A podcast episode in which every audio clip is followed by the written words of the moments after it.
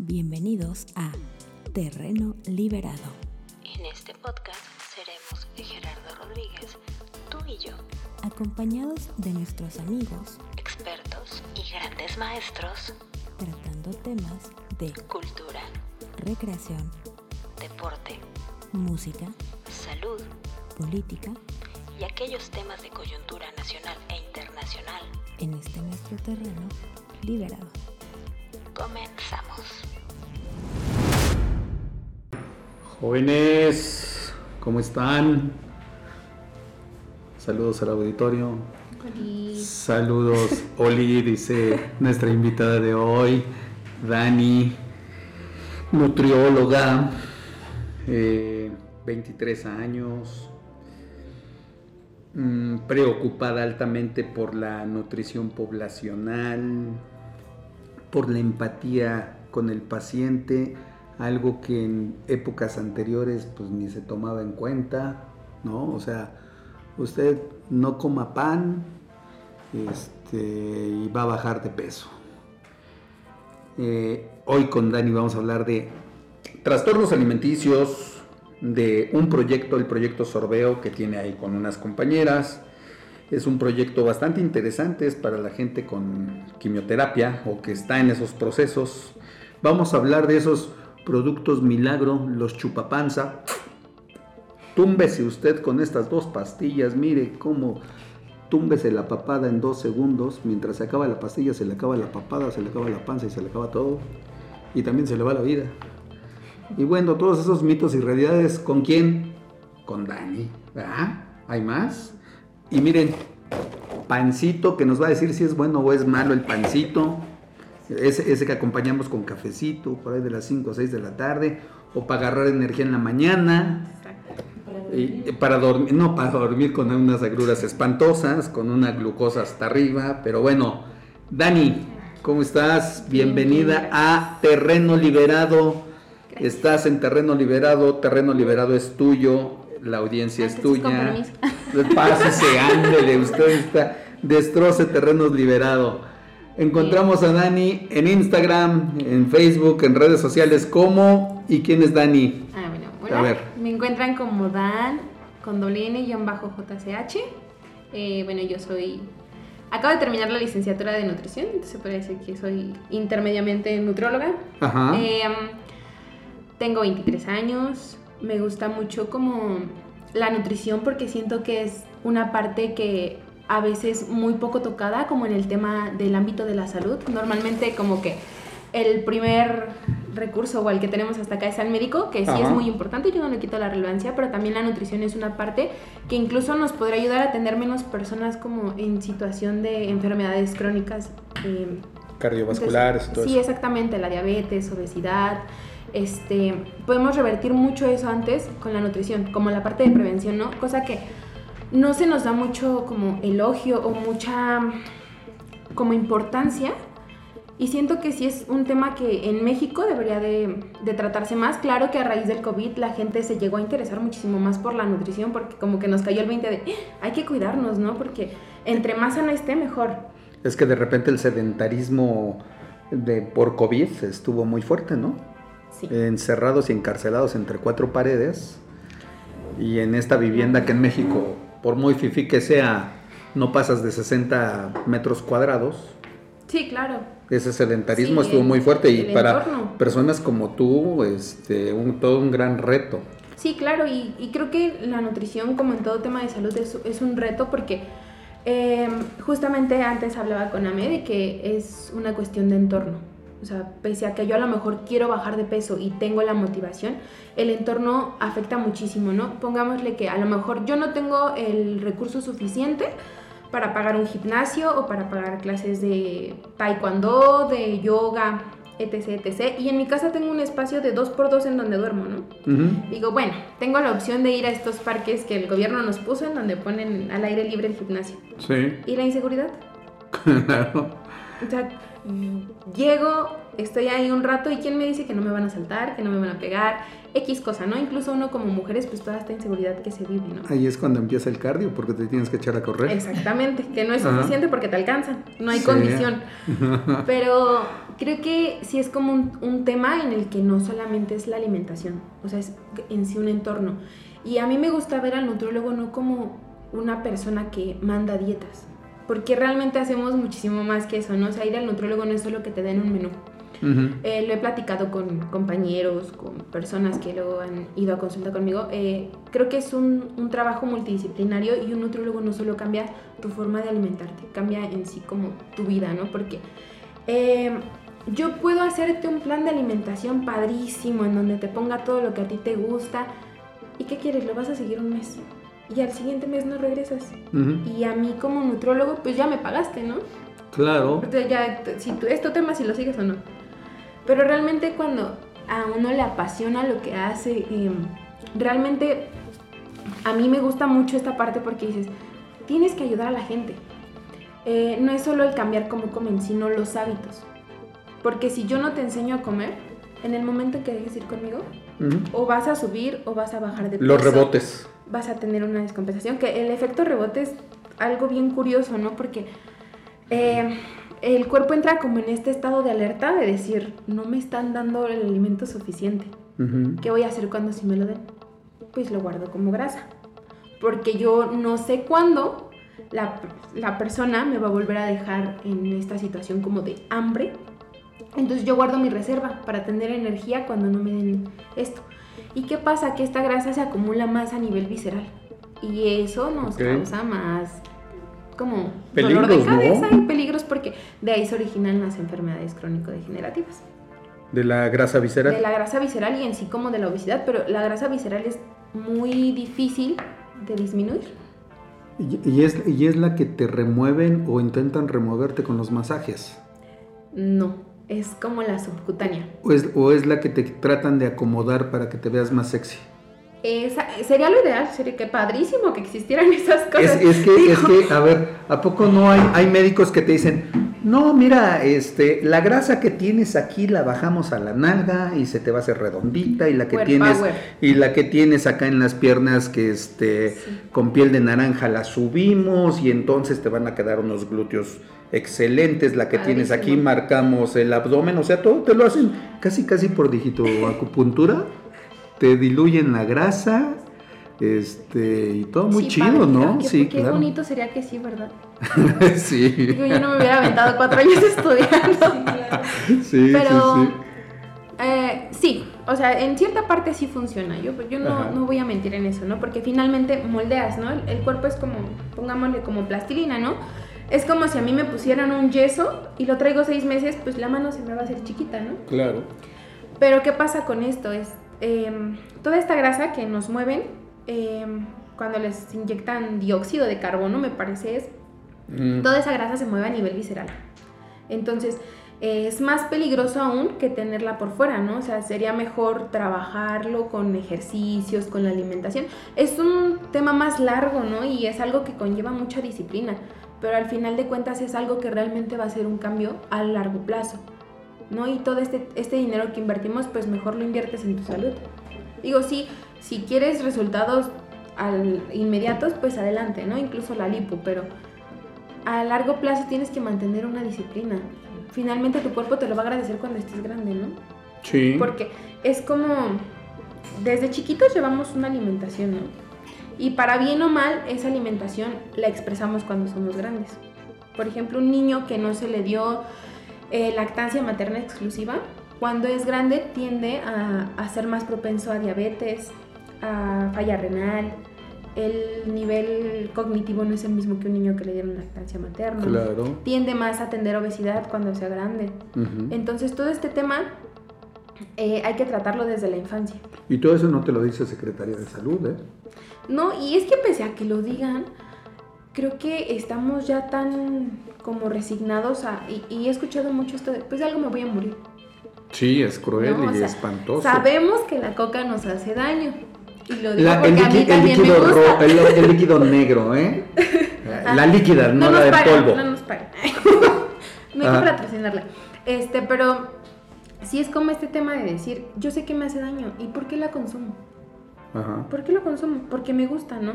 Pues es un Pero bombazo ¿cómo sé que de azúcares y carbohidratos que te pone en órbita. Sí, y el azúcar es como droga. ¿no? O Sí, claro. Nos estimula la parte y nos da esa sensación de felicidad, como ellos lo venden, ¿no? Sí, realmente sí ocasiona eso, ¿no? Y además te dicen en envase de vidrio, chiquita. Pero de Sí. letras rojas, porque la de blanca sabe peor. Sí. ah, su madre, Con cuántos el vidrio mitos. que esté verdecito, Sí, cuántos, más claro, sabe. cuántos mitos vas creando y te lo van alimentando. Ahí es donde de veras hablan de alimentación, alimentación al consumismo, no a, Claro. a los nutrientes. Perdón. No, y aparte, o sea, es algo que, por ejemplo, hay que saber mucho de eso. El gobierno permite. ¿Por qué permite que se promocionen esas cosas que saben que son nocivas para la salud? ¿Por qué permiten que en primarias, en kinder, se vendan afuera estos puestos que luego tienen de banderillas, de dorilocos, de chicharrones? Cuando no debería de ser así. Ajá. En la misma cooperativa, ¿no? ¿Qué es lo que uno compraba? Al menos yo cuando iba en la primaria, ¿qué es lo que uno se compraba? Que el helado, que las palomitas. ¿Cuándo ibas a decir, ay, me compro unos pepinos con chile? O Es una que- jícama con limón. Es que, es que ya eres fifi porque déjame decirte que hace muchos años, cuando yo todavía tenía cabello y no tenía panza, mi cooperativa, mi cooperativa sí vendían zanahoria rallada, jícama, con chile, sí era más nutritivo. Hasta que llegó una cosa llamado sistema económico neoliberal y empezó a desmontar todo un sistema de salud de más de 60 años. Este, y empezó a abrir tiendas, a acabar con las tienditas de barrio, donde no me dejarán mentir, los de las tiendas de barrio hasta tenían allá a un lado la rueda de queso. Ay, ya está, de aquí. La rueda de queso y ahí te preparaban la torta. Y era una torta con queso fresco y demás. Y eso ya no existe. Hoy tienes, hoy llegas a estas tiendas que empieza con no, acaba con no y tienen tache, tache, tache, este, y tienes todo la bomba de dulces ahí a la altura de las rodillas, ¿no? Es- y es lo primero que comes. Y yo ahorita te iba a decir algo, Dani.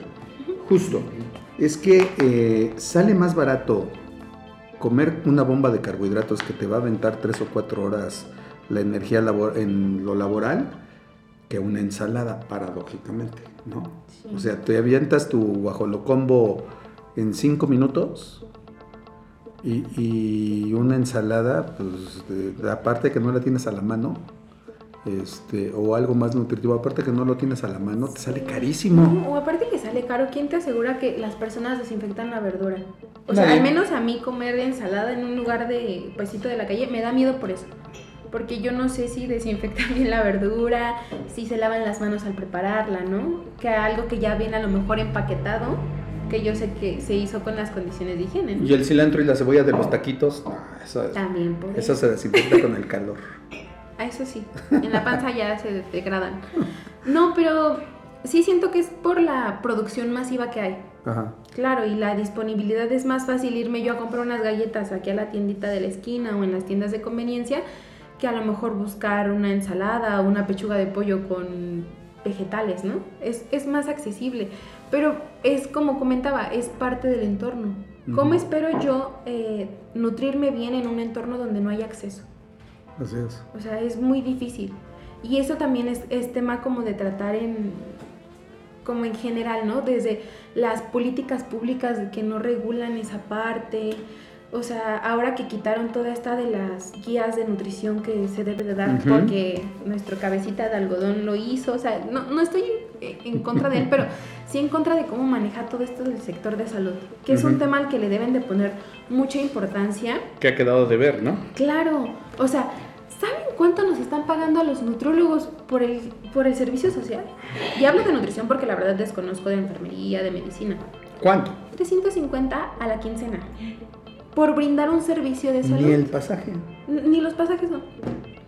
O sea, por tú brindar un servicio de 7 de la mañana a 2 de la tarde y eso te lo pintan así porque a veces si no logras cubrir tu, tu trabajo te tienes que quedar hasta que lo termines, ¿no? O sea, ¿esas son condiciones eh, dignas de trabajo? No, Ah, como yo lo veo, es estoy, estoy prestando un servicio que claro que me exigen para poder titularme, Ujú. pero al final de cuentas estás regalando tu trabajo. Y es algo que a ti no te cuesta dos días hacerlo. Nos lleva cuatro años de carrera poder estar ahí. ¿Y para qué? para que la gente te trate mal. Y, y no hablo por todos porque hay gente muy linda, ¿no? Pero para que médicos vengan y te digan, no, no, no, no, eso no. O sea, cuando no te dejan trabajar ni a gusto, pues. Y que la gente venga y, y- y perdón por la palabra, pero luego sí te dicen así, por mí tragas, ¿no? ¿Con qué, con qué señora? Con 350. O sea, no, no se puede, ¿no? Y yo digo, sí, de verdad que esto debería de cambiar muchísimo, ¿no? Porque digo, pues así como ya las personas que tienen un título o los médicos que ya tienen una especialidad, claro que deben de ganar bien, pero también digo, es una condiciones dignas de trabajo, ¿no? Y pese a eso Sí. luego eh, digamos, nosotros como nutrólogos en un hospital, a lo mucho que podemos hacer es nutrición enteral, nutrición parenteral, que es la vía venosa, para los que no conocen. Este, pues, Ahorita vía- nos explicas, a ver cuál, cuál. La vía enteral es cuando una persona eh, come por sonda. Ok. Las sondas que se ponen nasogástricas, hay otras que se ponen a nivel del estómago y del aparato digestivo que se llaman eh, yeyunostomía y la otra ahorita no me acuerdo el nombre, pero eh, el chiste es que comes por sonda, ¿no? Ok. Te pasan los líquidos por medio de una sonda que no pase en el tracto aquí oral, porque a lo mejor tienen lesiones, estas personas que a lo mejor llegan a tener cáncer de esófago, cositas así, pues les ponen una sonda para poder alimentarlos. Y la que es parenteral es vía venosa, que va directamente al torrente sanguíneo y únicamente se administran proteínas, lípidos y carbohidratos en forma de, de dextrosa, ¿no? Sí. Em, entonces ahora, esto muchos hospitales de gobierno lo cobran aparte, no te lo ofrece el gobierno, cosa que yo digo, debería de ser así, son carísimas. Una sola bolsita te llega a salir en 5 mil, 3 mil pesos. Pues es que imagínate el gobierno que, que se supone que está en el cambio, este Claro. sería un gol, un gancho al hígado literal al sistema eh, de desnutrición que se implementó en los últimos 40 años con el sistema neoliberal, a final de cuentas. Cambiar todo un sistema de nutrición de un país Sí. para darle entrada a enfermedades, diabetes, obesidad, Claro. todo lo cardiovascular, pero sobre todo que va acompañado, mantengo esa tesis, va acompañado de un desmantelamiento de un servicio público de salud para que tengas que correr y pagar tu servicio de salud, explotando a los jóvenes, a los nuevos profesionales de la salud, este, explotándolos y no reconociendo su trabajo. Y al final de cuentas, pues es un negocio, un ganar-ganar, ¿no? Laboratorio, servicio médico privado, Claro. este, servicio médico con los profesionales de la salud. Pues está cabrón. Sí, y aparte que, por ejemplo, ni siquiera hay como, justamente como mencionaba, o sea, aparte de tener que pagar esto, hay mucha gente a la que se les otorgan suplementos, ¿no? Porque uno estando hospitalizado pierde masa muscular, se, se desnutre, ¿no? Que ese es el trabajo de un nutrólogo.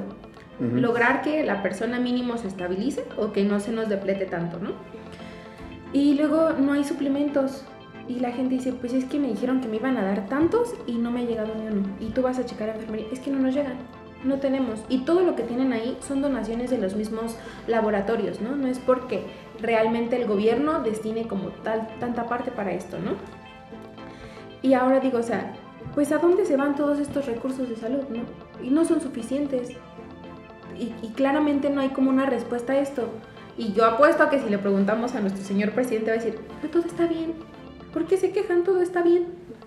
Y claro que no hay una deficiencia desde esta parte de los hospitales hasta la parte de, la accesibilidad a las personas. ¿Cuántas personas en México no tienen inseguridad alimentaria? ¿Cuántas personas en situación de calle no vemos que no tienen eh, comida, ¿no? O una alimentación que, sea adecuada, ¿no? Porque el que yo hoy me coma a lo mejor una hamburguesa y mañana me coma mi manzana, no, no garantiza que me esté alimentando bien. El que tenga a lo mejor la economía no garantiza que me esté alimentando bien. Ahora imagínense esas personas que no tienen recursos suficientes. ¿A dónde se va como, como todos esos recursos que dicen que van de- destinados a la alimentación? Yo no, no veo como estos programas que se hicieron de, a lo mejor de ayuda a, a las personas que hacen como esta parte de la agricultura, estos programas de liconza, o estos programas de, a lo mejor, este, que también van de la mano, de madres solteras y todo eso, ¿no? Yo no digo que esos programas estén mal, la verdad es, eh, los objetivos que tienen son muy buenos, ¿no? Pero no están bien regulados. O sea, por ejemplo, tan solo estos programas de que antes era prepa sí, hoy es de jóvenes, este... Construyendo el ajá, futuro. y Benito Juárez, ¿no? Ajá. yo me pongo de ejemplo. Yo tuve esa beca. Yo ese dinero no lo ocupaba. Yo conocí una. Ajá. Yo no, no, no ocupaba ese dinero para lo que decían. ¿Y cómo se asegura el gobierno que los jóvenes de ahora lo están haciendo para eso? Y están destinando, y discúlpenme, yo estoy muy en contra de que se den estas becas a los chavos que no estudian ni trabajan. La verdad estoy súper en desacuerdo, porque conozco mucha gente que la tiene y dice, pues yo ya para qué trabajo, yo ya tengo mi beca. ¿Y la ocupan para qué? Para salir de fiesta. O sea, está bien, ¿no? Todos tenemos derecho a divertirnos y a hacer esta parte cultural. Pero digo, ¿por qué no eso mejor destinarlo a otros proyectos? A lo mejor a... O, o manejarlo de otra forma, o ver que realmente los recursos se destinen para lo que está, para el objetivo diseñado, ¿no? Es como decía, o sea, están bien planificados, pero en alguna parte hay algo en donde se quiebra el programa y ya no hay resultados.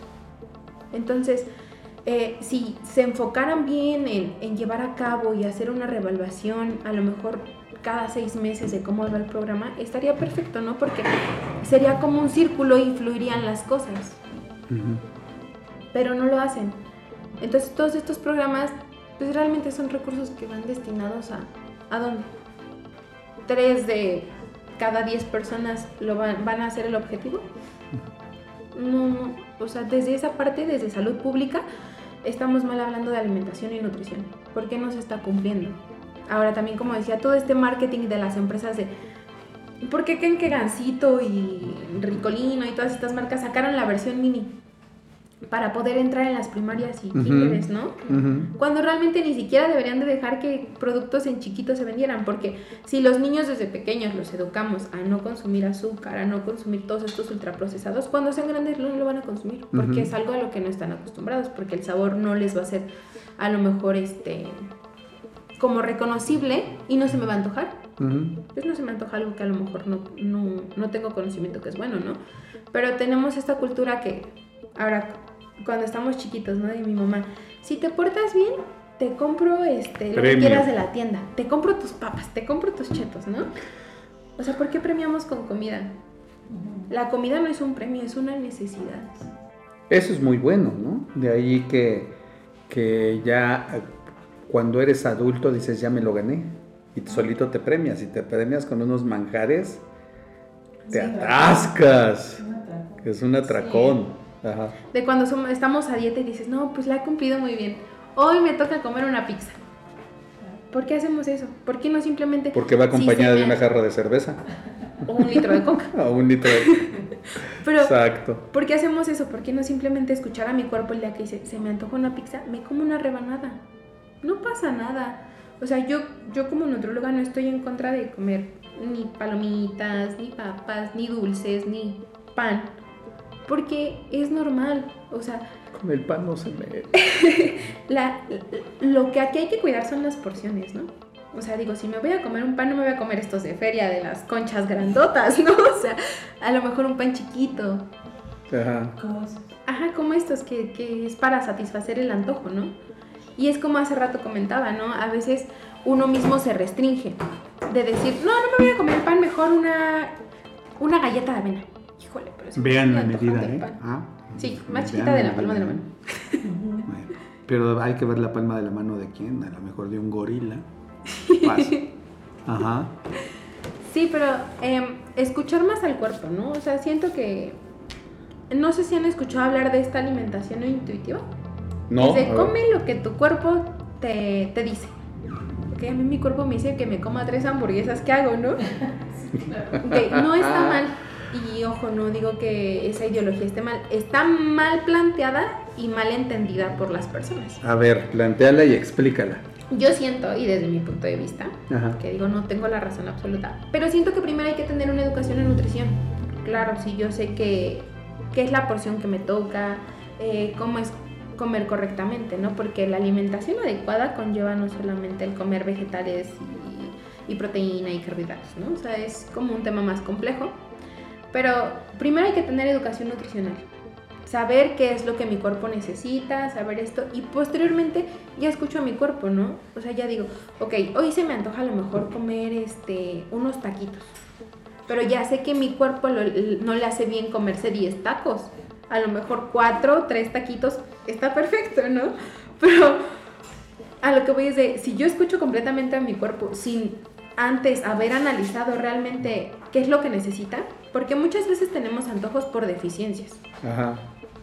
Si yo no antes conozco bien, de real conocer a mi cuerpo desde la parte de la alimentación, pues eso voy a pensar, ¿no? Mi cuerpo me está diciendo que me como una pizza entera, me la voy a comer. Entonces hay que tener una educación para sí poder escuchar lo que necesitas, pero hacerlo de una forma adecuada. Porque además, porque además todavía seguimos en la cultura aquella de este, no te paras de la mesa hasta que no te acabes la comida, ¿no? Hasta que no te acabes el plato. Sí. Zúmbatelo, o sea, no, no. El, el- el el cerebro ya te dijo, ya a ver, ya, ya, ya sacié, ya llené mi Sí. tanque. Pero pues la mano generosa de las madres que, órale, te avientan la cucharada llena de lo que quieras, en un plato Sí, generoso, claro. porque también, eh, a ver, no podemos descuidar la otra parte. En esta economía mexicana de repente no sabes si mañana vas a volver a comer igual. Entonces, eh, sí, traemos, sí venimos arrastrando una cultura desde hace más de 70 años, donde pues ya comimos hoy, ¿no? Ya nos tocó carnita y frijolitos, mañana a ver si nos toca sopa. Ya vemos unos de una, una generación de también de hace muchos años donde al centro de la mesa eran los kilos de tortillas, el tarro de mayonesa y el plato de sopa. Y con algo tenías que llenar. Venías saliendo de un sistema o estabas atravesando un sistema nacionalista que con algo te tenías que llenar. Sí. No era lo que Este, se te antojara. no era lo que hubiera. era lo que había y te, y te lo comes y te lo acabas. Aquí no hay perros ni gatos, ¿no? Sí, claro. Este, hoy que cambian un poco las cosas, sí seguimos manteniendo mucho los vicios de aquellos ayeres. Claro, y que no se culpa a las, a las madres de familia por eso, ¿no? Porque finalmente yo no creo que exista una mamá que diga, voy a hacer esto por hacerle un daño a mi hijo, ¿no? O sea, finalmente ellas fueron criadas así y, y es como esta parte de yo sé que a lo mejor eh, al rato en tu escuela no vas a comer porque vas a estar jugando, entonces acábatelo porque si no te va a hacer daño, ¿no? Y también que, por ejemplo, eso que decía de venimos de una cultura así, tan solo el hecho de la palabra provecho, no sé si de sí, que claro. se decía, pues aprovecha ahorita que puedes comer, no atáscate. Pero Atáscate el lodo. siento que, que sí es como esta parte de, del- de la cultura que traemos y de la educación, que realmente eh, estamos en un país el cual nunca se ha preocupado por dar educación en nutrición. Claro, porque rompes el negocio, esa cadena del negocio. Este, me regreso a mi época de primaria. Sí. Yo fui de la época de la bolsita de papel, ¿no? De la panadería. Progreso, por cierto. Saludos a los- todos los que compraban su pan, su pan en la Progreso ahí en Tizapán, en San Ángel. Este, delicioso el bolillo ahí. Pero a ver, ahí te daban tu torta al otro día del, del guiso de un día anterior. A ver de qué te tocaba la torta, ¿no? Eh, de- cuando te tocaba torta de jamón, puta, eres millonario. Claro, porque te tocaba torta hasta de sopa. Claro, pues para que vean de, de dónde, de dónde ¿verdad? venimos y para dónde va. De- si no han probado la torta de espagueti, no, hombre, esas tortas que hoy venden de chilaquiles y, y- y milanesas y esas, nah, esas son chiquilladas. No, pero a ver, este, esa, esa torta que, que te daban para el recreo, que era toda tu alimentación mientras llegabas a la 1, 2, 3 de la tarde a comer a tu casa, no había más. Hoy, pues ya no es la, la bolsa de papel, ya es la lonchera con tu dibujo, tu caricatura favorita. Y ahí cabe perfectamente bien un cubito así chiquito con jugo azucaradísimo, ¿no? ¿Qué tal unos nuggets de no sé qué, de dudosa Unas procedencia? salchichas. Unas, unos salchipulpos, porque hasta los bautizamos, ¿no? Este, no sé qué más, pero ya todo lo, lo de lo tradicional, la proteína medio preparada o bien preparada, se eliminó. Y, y- un, y un abrazo a todos mis compañeros y amigos profesores de educación básica, media y demás, porque qué aguanta el de ustedes es recibir a chamacos después de las bombas de carbohidratos, después del, del recreo, contrólalos. No, está difícil. Sí. Perdón, Sí, claro, no. te quité la palabra. No, no, yo interesadísima de la torta de espagueti. No escuchado. Te paso la receta. Por favor.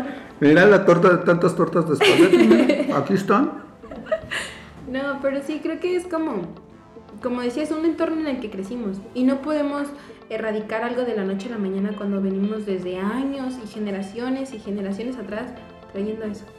O sea, creo que es algo que se podría inculcar desde incluso los niños de preescolar. Sí. O sea, yo lo veo en muchas escuelas que incluso son como Montessori y toda esta parte de que no dejan que los papás lleven lunch que a lo mejor sea con galletas o cosas así, ¿no? Y creo que eso está muy bien, pero sí algo que estaría mm, padrísimo sería que nutrición se incluyera como una materia dentro de el plan educativo a nivel, yo creo que incluso hasta secundaria, porque en secundaria es cuando más nos, o bueno, más está evidenciado que se generan trastornos de la conducta alimenticia, ¿no? En la secundaria. Pues sí, porque empiezas a ver como toda esta parte de cambios mentales, hormonales y tu cuerpo, a mí me gusta verlo así como de, llega una etapa en la que el cuerpo, el cuerpo está deforme. O sea, eh, no, no eres completamente mujer, pero tampoco eres completamente hombre, pero ya no eres niña. Entonces estás como en el limbo, ¿no? Esta parte, esta parte de la pubertad es horrible. Decían en aquellos ayeres, qué chistoso está el gordito, luego les cuentas anécdota.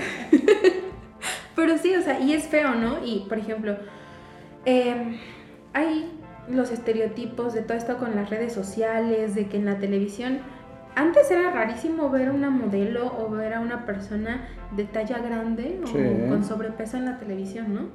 Entonces uno crece con esta imagen de, y incluso, ¿no? A veces como que sin querer los comentarios de las personas dicen, híjole, es que estás muy bonita, pero nada más si bajaras un poquito de peso te verías mejor.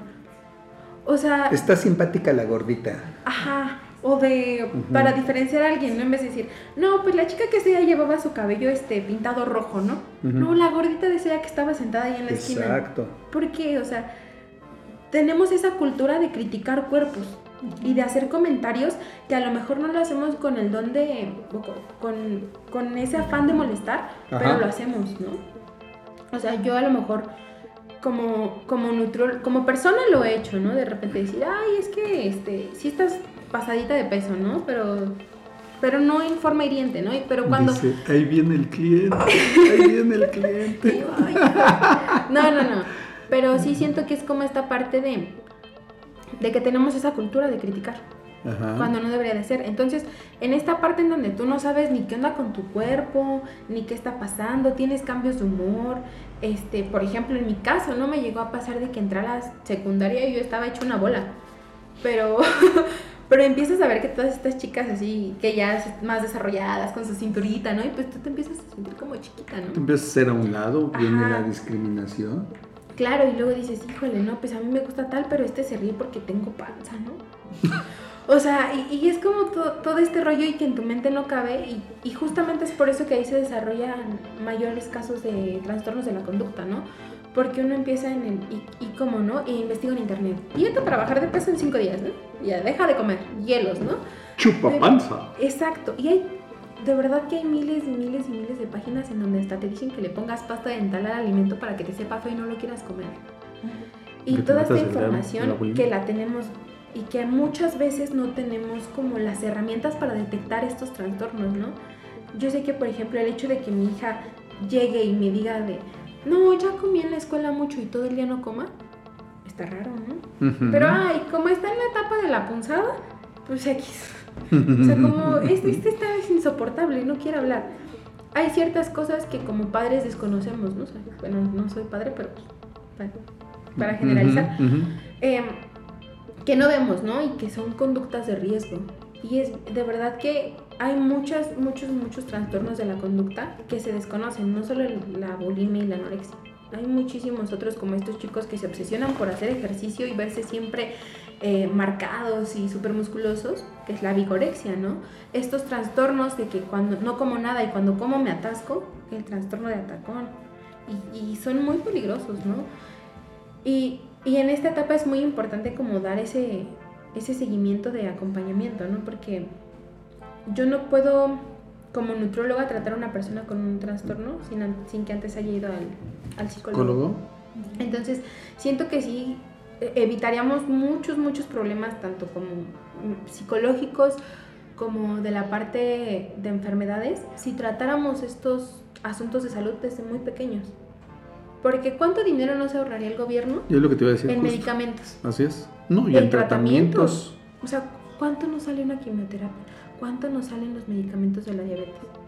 Las diálisis son carísimas.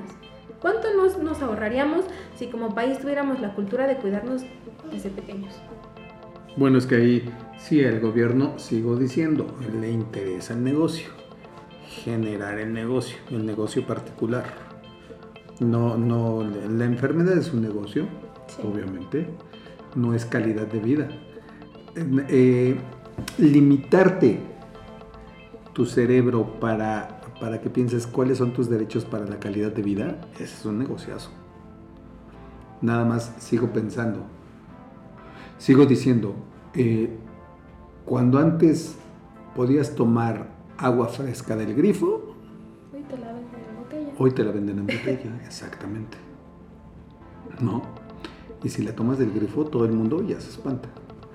Eh, bueno, y todo, eh, no quiero decir marcas, pero todo lo que hace rato re- regresó a las tortas, pues hoy ya te venden las tortas preparadas, empaquetadas y casi casi al alto vacío, ¿no? Con la marca y todo.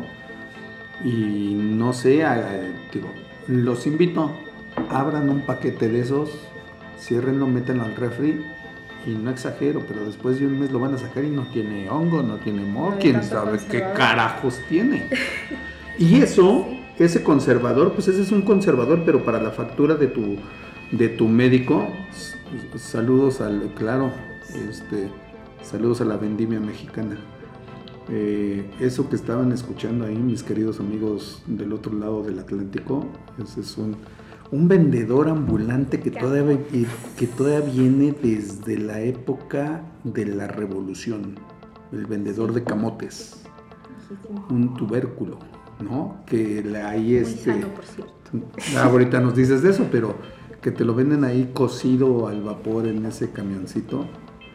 Que antes, y, y- y me van a colgar vivos, pero a alguien, pero a alguien este, no le han dicho que es contaminación, ¿eh? porque es con leña. Pero bueno, Bueno, contaminación de todo, eh, hasta auditiva. de todo, sí, te, te espanta todos los demonios que traes cargando. Pero bueno, a ver, y, y ahorita yo estaba subrayando, porque ya me desvié del tema, estaba subrayando y, y me parece importantísimo, Dani, empatía con el paciente. Ese tema es fundamental porque ahorita comentabas el gordito, la gordita, el flaco, la flaca, ¿no? Claro. El jorobado, velo cómo está todo así chupado. O sea, si tienes, porque tienes, si no tienes, porque no tienes. Pero a los ojos de alguien, o eres negocio o estás mal. ¿No? Cualquiera de las dos cosas. Para todos. Este, yo conozco a varios de mi familia política y no política que para todo, siempre que me ven en lugar de decirme cómo estás, me dicen, ¿subiste de peso, ah, cabrón? Y yo, "Uy, gracias, yo también tenía muchas ganas de verte. Este, sí, exacto. Entonces, a ver, eso que dices tú de la empatía con el paciente. Pues es que creo que en general es algo que como hablo creo que por todos los profesionales de la salud se debería de tener. ¿no? Eh, contando desde que, por ejemplo, en un hospital tú llegas y debes de comprender que el paciente ya está en un estado de estrés, el estado de ánimo no está al 100. Y a veces sí es normal, y no digo que esté bien, pero que te hablen en un tono fuerte o que te hablen molestos, enojados, ¿no? Pero hay que tener justamente como este tacto y esta empatía de decir, ok, a ver, no la está pasando bien, está en, en un punto en el que dices, si fuera yo, estaría igual o peor, ¿no? También en la parte de, como decías, yo cuando alguien me llegue así de que esté muy pasado de peso o así, no es como de, híjole, sí se ve que come mucho, ¿eh?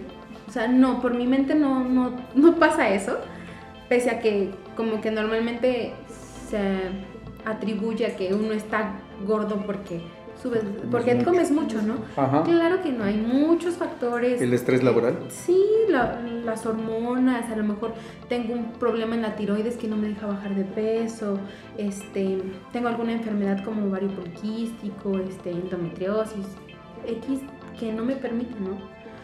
Entonces, uno como nutriólogo debes de primero escuchar, o sea, cállate y escucha, ¿no? Eres Porque- psicólogo primero. Sí, y, y de hecho en la carrera llevamos en, eh, psicología y una materia en donde nos enseñan a hacer entrevistas, ¿no? Porque es importante que aprendas a escuchar y que aprendas a sacar información que a ti te sirve. A mí no me sirve de nada que vengas a consulta y me digas, me divorcié cuatro veces tú. No, o sea, creo que, o sea, sí es una parte importante, pero no que me cuentes toda la historia, ¿no? A mí me interesa saber desde a lo mejor eh, cuándo fue tu primer embarazo, eh, si estás tomando pastillas anticonceptivas, si tienes algún método de protección Claro. todo eso y para saber que realmente eh, no es solo porque comes mucho, es porque realmente eh, hay muchos otros factores, porque es un todo, ¿no? Un todo. Y tienes que tener la, empatía de decir, ok, a ver, veniste este mes, bajaste, no sé, 3 kilos, vienes al siguiente y ya me subiste 2. A ver, no es de que, no, y es que tú, ¿por qué no sigues la dieta? No, tienes que aprender a escuchar, ¿no? A lo mejor, ¿quién te dice que no, no sé, su perrito falleció y entró en depresión y tenía que estar comiendo porque eso le, le hacía feliz, ¿no?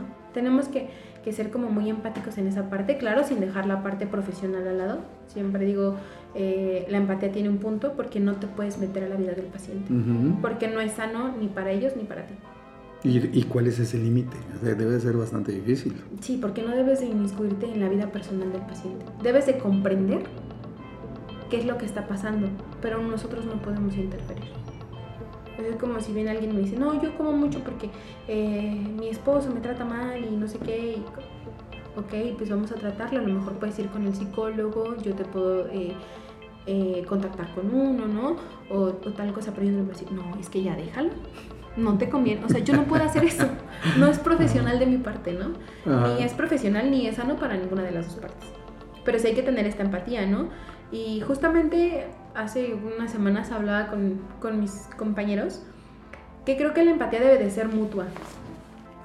Porque la gente tiende mucho a pensar que si uno es nutrólogo debe de estar flaco o debe de estar súper Marcado. musculoso, ajá, en figurita, Claro. cinturita, ¿no? ¿Y, ¿Y por qué?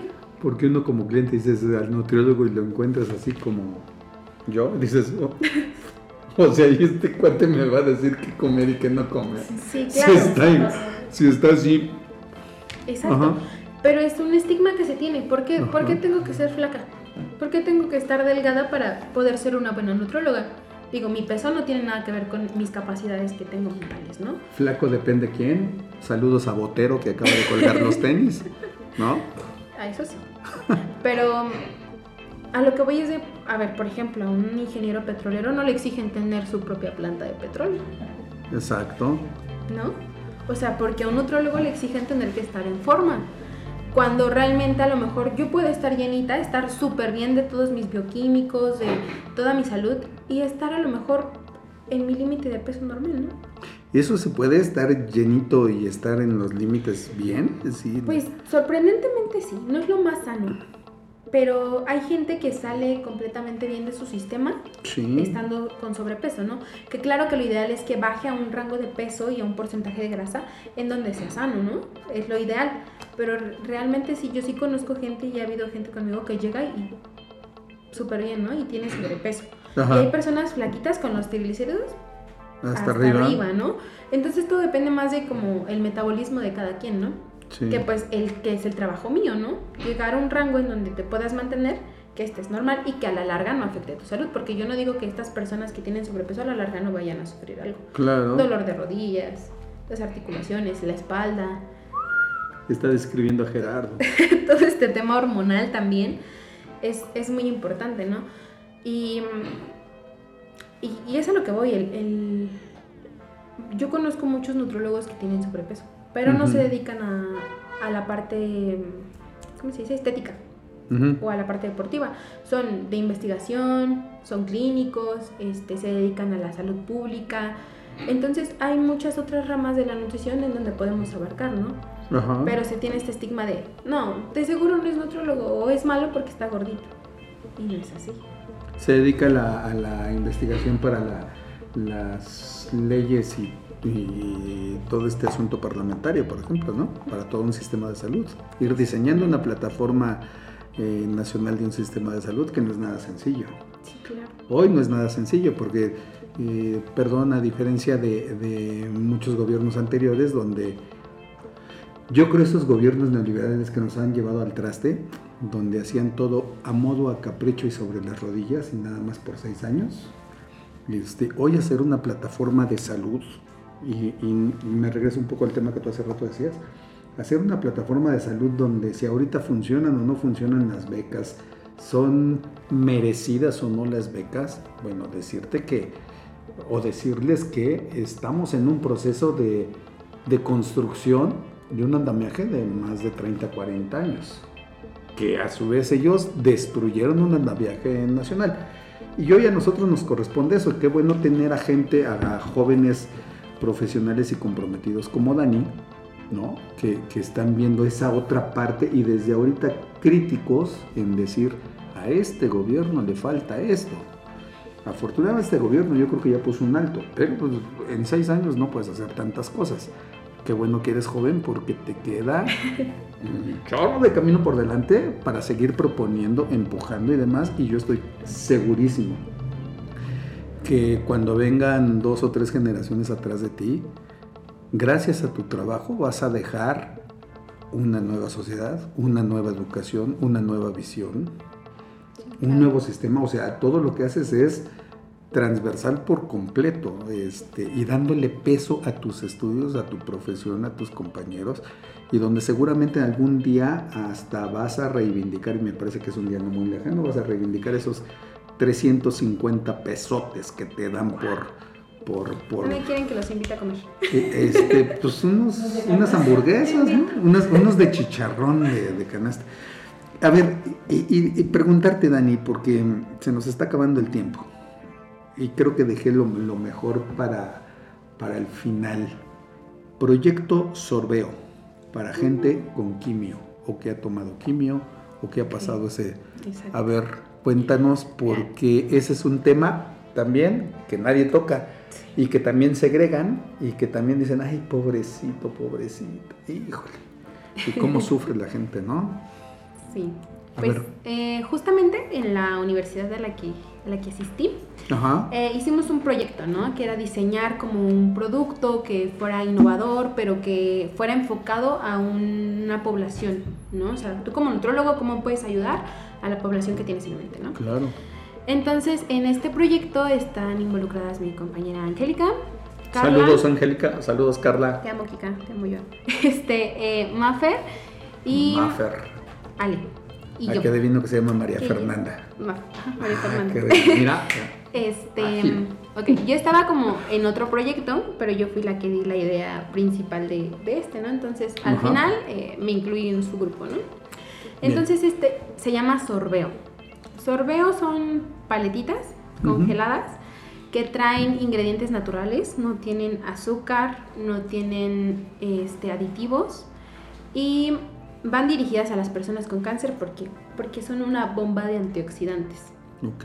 Entonces, eh, los antioxidantes, para las personas que no sepan, creo que la mayoría como que tiene el conocimiento de qué son, pues los antioxidantes lo que hacen es reducir los niveles de radicales libres que nos causan como estrés en el cuerpo y hacen que las células se mueran.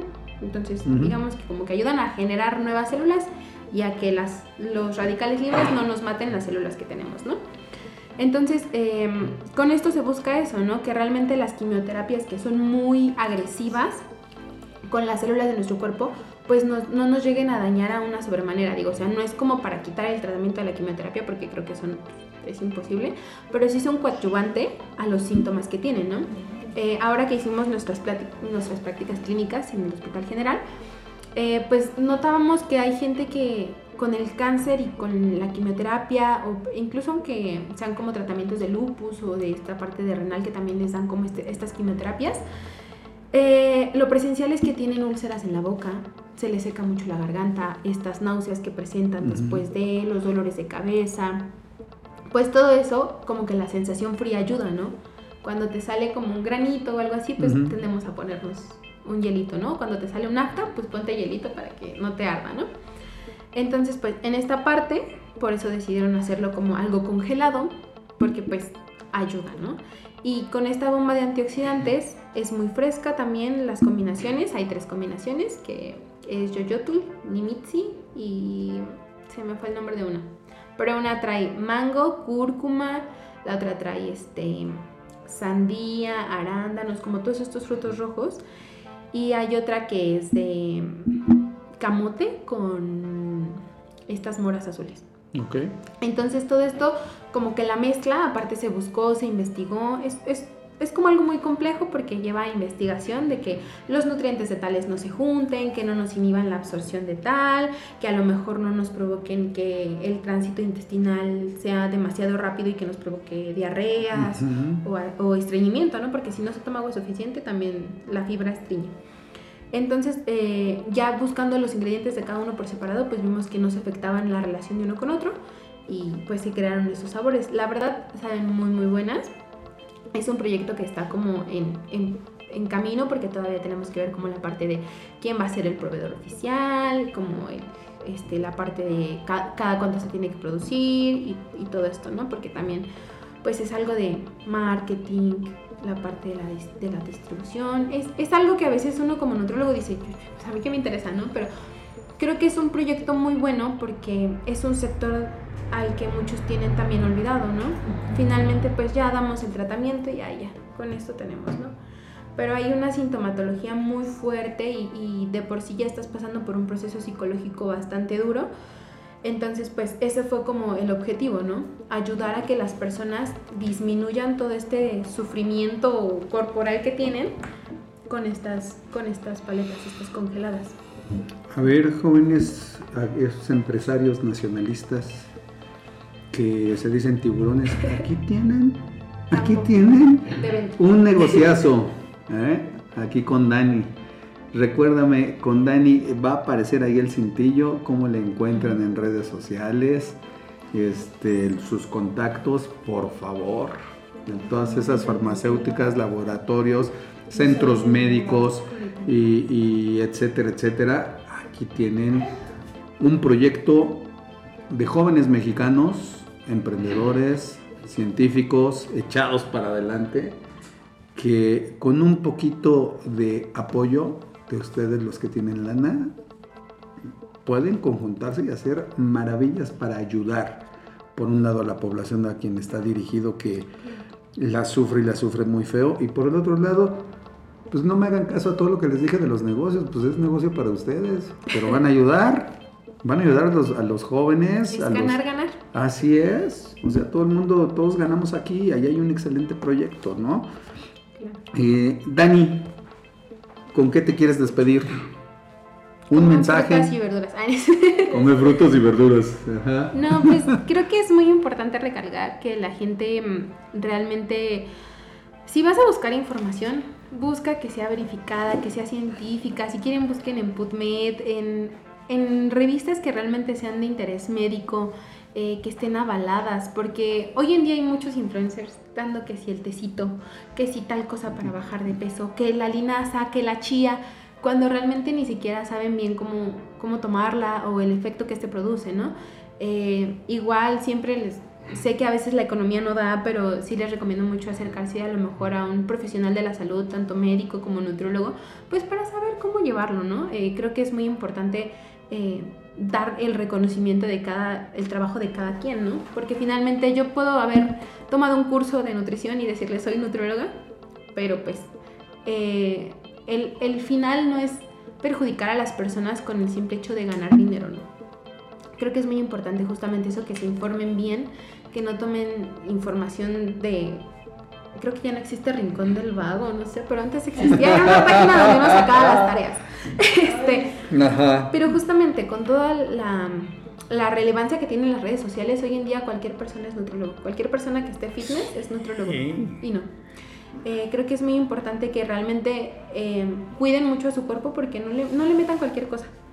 Eh, igual si quieren seguir páginas de, de este de nutrición, pues pueden mandarme mensaje y yo les puedo recomendar a lo mejor qué se pueden tomar en la mañana o una página de algún nutriólogo que yo sepa que sí, que sí sube recetas Que les saludables atienda ella.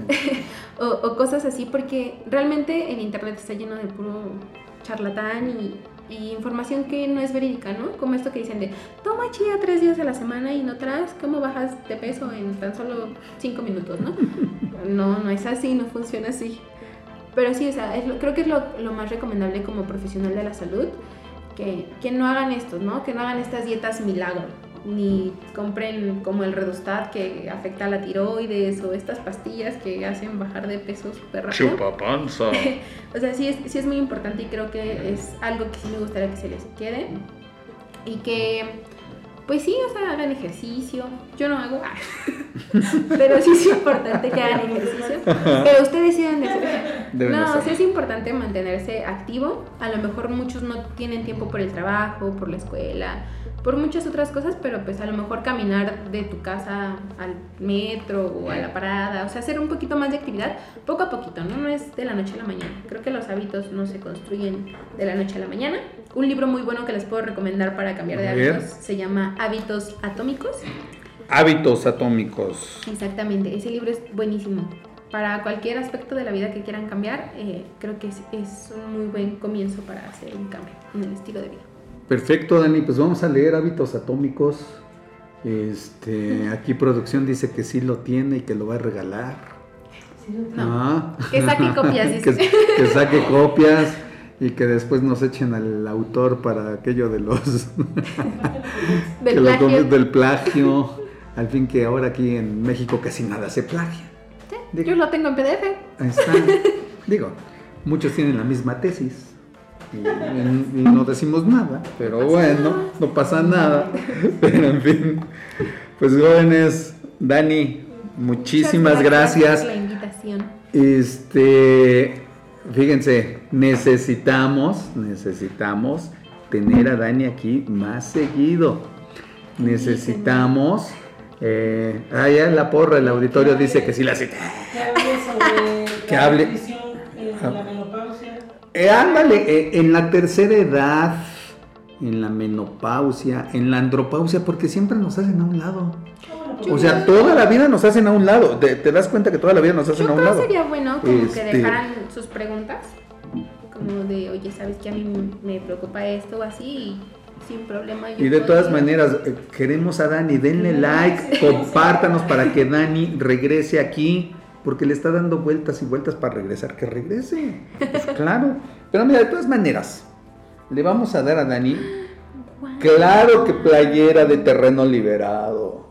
Por favor, por, Dani, muchísimas gracias. gracias. Ojalá te quede, si no te queda, te recomiendo un nutriólogo para que ya hagas que te quede. Para que entre. Para que entres. ¿eh? No, muchas gracias. ¿Eh? y muchísimas gracias por estar aquí. Gracias Nuevamente, terreno liberado es tuyo. No nos Con abandones. permiso. Ven para